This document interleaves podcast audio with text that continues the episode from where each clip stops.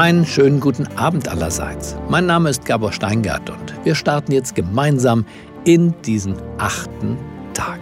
Schön, dass Sie dabei sind, wenn wir auf ein neues versuchen, unsere Welt weiterzudenken. Fortschritt beginnt bekanntermaßen im Kopf. Heute geht es um den jüngsten Teil unserer Welt, das Digitale. Guten Abend und vielen Dank, dass Sie heute Abend dabei sind, wenn wir nichts Geringeres vorhaben, als gemeinsam die Demokratie zu retten.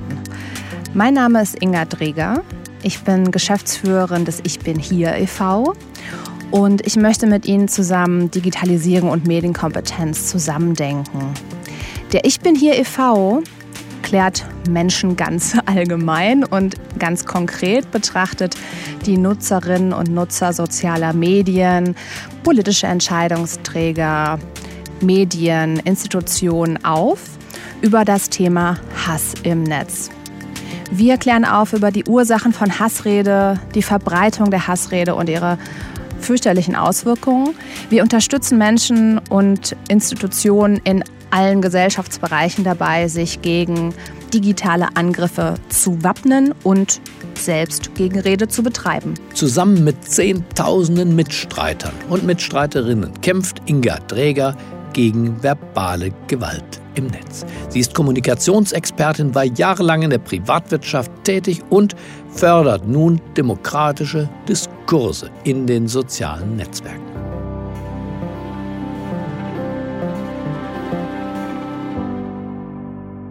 Jetzt habe ich ja gerade angekündigt, wir wollen heute zusammen die Demokratie retten. Und jetzt fragen Sie sich vielleicht, wie ich darauf komme. Ganz einfach und doch so komplex. Der Pluralismus, also die vielfältige Darstellung und der vielfältige Austausch von Meinungen, kann als das Leitbild unserer modernen Demokratie schlechthin betrachtet werden. Und was meine ich damit? Der Pluralismus bedeutet den ständigen Aushandlungsprozess zwischen verschiedenen Meinungen, verschiedenen Interessen und Zielen. Und das ist überhaupt nicht problematisch, sondern es gehört zu einer Demokratie schlicht und ergreifend dazu. Der Pluralismus formt unseren politischen Prozess. Mehrheiten ändern sich, politische Haltungen und Prioritäten unserer Gesellschaft entwickeln sich weiter. Verschiedene Interessen stehen sich gegenüber und setzen sich gegenseitig Grenzen. Damit aber dieser Austausch von Meinungen funktionieren kann, ist öffentlicher Diskurs notwendig. Und das meint Diskurs sowohl in Massenmedien als auch ganz schlicht am Küchentisch. Jetzt haben digitale Plattformen einen weiteren Raum für diesen ganz essentiellen Diskurs geöffnet. Digitale Plattformen wie beispielsweise Facebook oder Twitter bieten ungeahnte Möglichkeiten für den direkten Austausch mit anderen Bürgerinnen und Bürgern.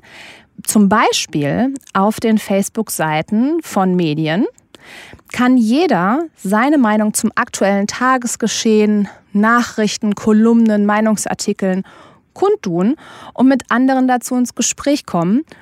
Und ist das nicht an sich eine fabelhafte Vorstellung?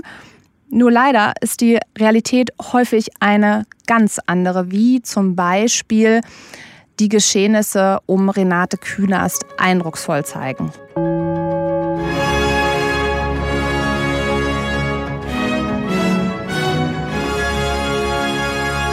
Heute im Studio Judith Rakers. Guten Abend, meine Damen und Herren. Ich begrüße Sie zur Tagesschau. Im Kampf gegen Beschimpfungen in sozialen Netzwerken hat die Grünen-Politikerin Künast einen Teilerfolg erreicht. Das Berliner Landgericht ändert eine Entscheidung vom vergangenen September und stuft sechs von insgesamt 22 Kommentaren nun doch als Beleidigung gegen die Politikerin ein. Damit kann Künast von Facebook verlangen, die persönlichen Daten der Kommentatorin herauszugeben, um zivilrechtlich gegen sie vorzugehen. Und Renate Künast ist nur ein prominentes Beispiel für ein sehr großes Problem, das sich in den sozialen Netzwerken verbreitet. Motiviert vom Zuspruch anderer versteigen sich in den sozialen Medien nämlich Kommentatoren und Kommentatorinnen in die wüstesten Beschimpfungen. Fake News und abstruse Verschwörungsmieten werden in Länge und Breite diskutiert und immer weiter verbreitet. Dabei wird der Boden des Grundgesetzes leider immer häufiger verlassen. Menschenrechte wie das Asylrecht werden negiert. Personen werden aufgrund ihrer Herkunft, Religion oder Geschlechts auf eine Weise herabgesetzt, die man nur noch als menschenunwürdig bezeichnen kann. Einigen Menschen geht es gezielt darum, das Ansehen von Medien, Politik, Wissenschaft oder Rechtsstaat zu schädigen, was an den Säulen unserer Gesellschaft rüttelt. Wie groß das Problem von Hassrede ist und wie sehr nicht nur Spitzenpolitikerinnen, sondern auch kommunalpolitisch Engagierte oder ganz allgemein Bürgerinnen und Bürger davon betroffen sind, diesem Thema hat sich sogar unser Bundespräsident gewidmet. Wir haben ein Problem und ich habe sehr früh begonnen, mich vor allen Dingen um Bürgermeister von kleineren Gemeinden zu kümmern, die Opfer von Hassmails oder von Drohungen, Gewaltdrohungen oder gar Gewalt geworden sind. Und eine Bürgermeisterin, ich erinnere mich sehr genau, sagt mir, wissen Sie, wir haben früher auch Kritik ertragen müssen. Und auch früher waren Bebauungspläne schon umstritten. Aber dass jemand, der unzufrieden war mit dem Bebauungsplan, mir einen Galgen in den Garten gestellt hat, sowas ist wirklich neu.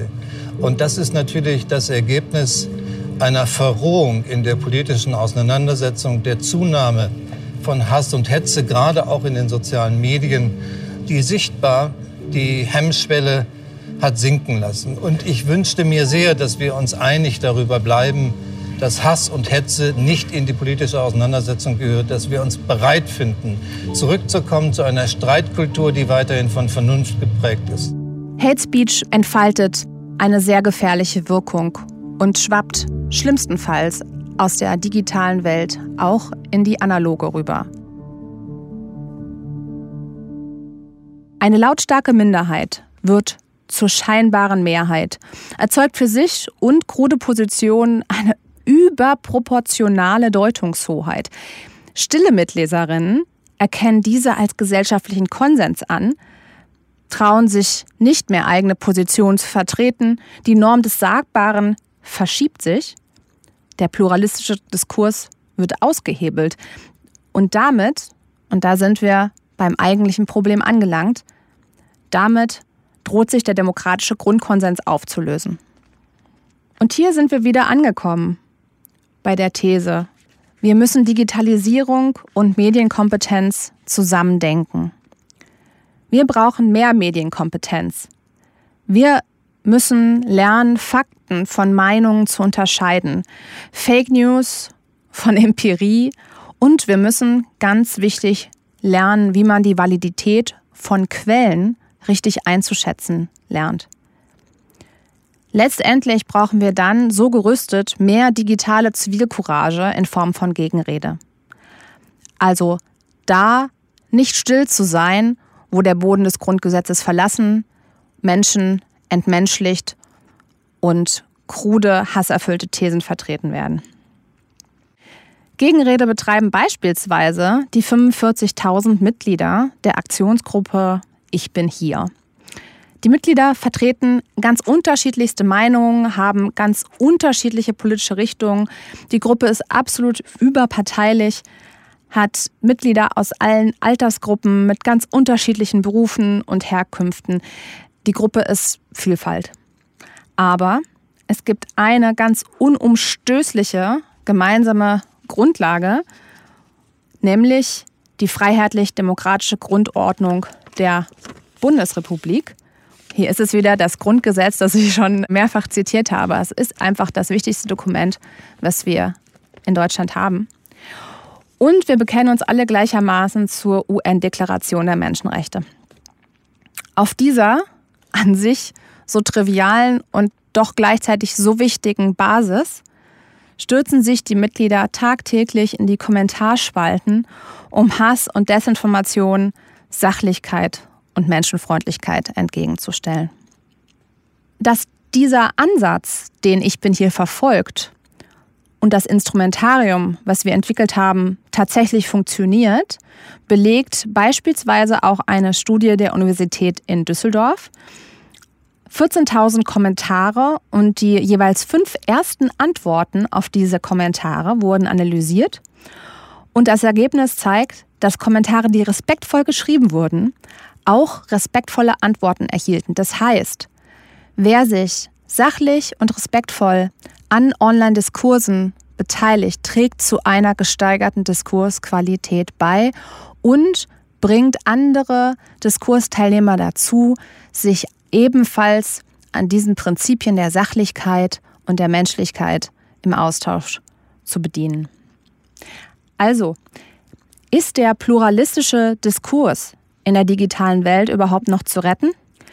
Ja, aber es liegt an uns, uns daran auch zu beteiligen und den Diskurs positiv zu gestalten. Nicht jeder, nicht jede sieht sich dafür gut gerüstet. Und da ist es uns, äh, dem Ich bin hier e.V., ein ganz wichtiges Anliegen zu unterstützen. Um noch mehr Menschen zu digitaler Zivilcourage zu befähigen, bietet der Ich bin hier e.V. offline und online Schulungsformate an, beispielsweise Simulationen, in denen Gegenrede ganz praktisch trainiert wird. Und dass das was ganz Relevantes und Wichtiges ist, und das wird es auch gut machen, das sehen auch Spitzenpolitiker so. Moin, hier ist Lars Kingwell. Ähm, ich finde toll, dass Menschen zusammenkommen, um sich gegenseitig zu stärken. Und das ist, glaube ich, das Allerwichtigste. Und dann geht es darum, sich als zweites bewusst zu machen, wir sind mehr. Die anderen sind vielleicht lauter, aber die sind niemals die Mehrheit. Und deswegen geht es um Befähigung, es geht darum, Netzwerke zu bilden, so wie das heute hier der Fall ist. Aber das ist der zweite wichtige Punkt. Der dritte ist, dass wir lernen müssen, uns mit den Argumenten oder mit den vermeintlichen Argumenten der anderen Seite auseinanderzusetzen. Hass und Hetze werden gesät und wir brauchen starke Antworten. Deswegen müssen wir auch argumentationsstark sein, uns nicht wegducken. Wir müssen uns auch hier gegenseitig bestärken. Das ist der dritte Punkt, der eine Rolle spielt. Natürlich geht es im Politischen auch um die Frage, wie kann man strafrechtlich gegen die vorgehen, hetzen und die Hass sehen und die auch bereit sind zu Morddrohungen und all dem, was man dort Furchtbares im Netz lesen muss. Es geht auch um die Frage, wie man die großen Plattformen in die Hand, äh, in die Haftung nehmen muss und in die Verantwortung nehmen muss. Das sind auch alles Dinge, die uns im Politischen umtreiben. Aber am wichtigsten ist das andere. Jetzt haben wir mit unserem Anliegen durchaus einiges an Unterstützung. Es gibt aber auch bei vielen noch gehörigen Nachholbedarf. Einige verstehen auch 2020 unter Digitalisierung immer noch eine E-Mail-Adresse für jede Schülerin und jeden Schüler. Damit ist es aber nicht getan. Wir müssen Digitalisierung und Medienkompetenz untrennbar zusammendenken. Es geht nicht um Tools, zumindest nicht ausschließlich, sondern es geht um die Fähigkeit, Fakten von Meinungen, Fakten von Lügen zu unterscheiden und sich selbst in diesen digitalen demokratischen Diskurs gewinnbringend einbringen zu können. Sonst ist unsere Demokratie langfristig nämlich am Ende.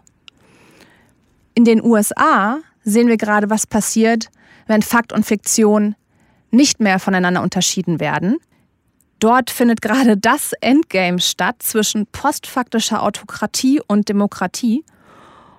Und an diese Wegscheide sollten wir in Deutschland gar nicht erst geraten.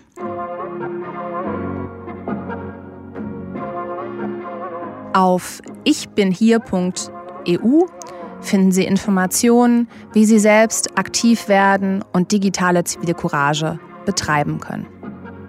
Ich würde mich sehr freuen, Sie für dieses Thema sensibilisiert und vielleicht sogar zu eigenem Engagement inspiriert zu haben bedanke mich sehr fürs Zuhören. Wir sind fest im Jetzt, es geht auf und nach vorn. Eine neue Aufgabe, es wird gespielt, nicht verloren. Die Furcht vom Fall, die lohnt sich nicht. Denn jeder Versuch ist ein Schatz in sich. Es gibt Reste von Zweifel, die deine Herzen durchwühlen. Aber es ist nur der Atem, der sich alleine anfühlt. Vielen Dank, Inga Dräger, für dieses wichtige gesellschaftliche Engagement. Und Ihnen allen Dankeschön fürs Zuhören und fürs Mitdenken. Ich würde mich freuen, wenn Sie beim nächsten achten Tag wieder dabei sind. Bleiben Sie mir gewogen. Ich wünsche Ihnen jetzt eine geruhsame Nacht. Es grüßt Sie auf das Herzlichste. Ihr Gabor Steingart. Das ist das.